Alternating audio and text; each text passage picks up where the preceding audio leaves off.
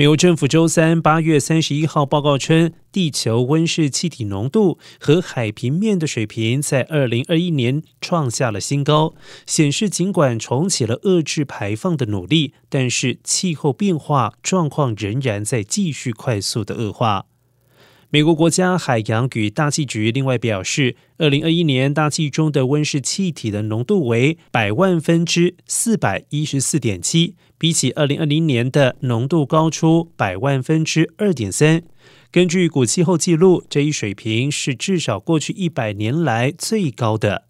此外，地球的海平面连续第十年上升，达到比一九九三年开始卫星测量时的平均水平高出三点八英寸的新纪录。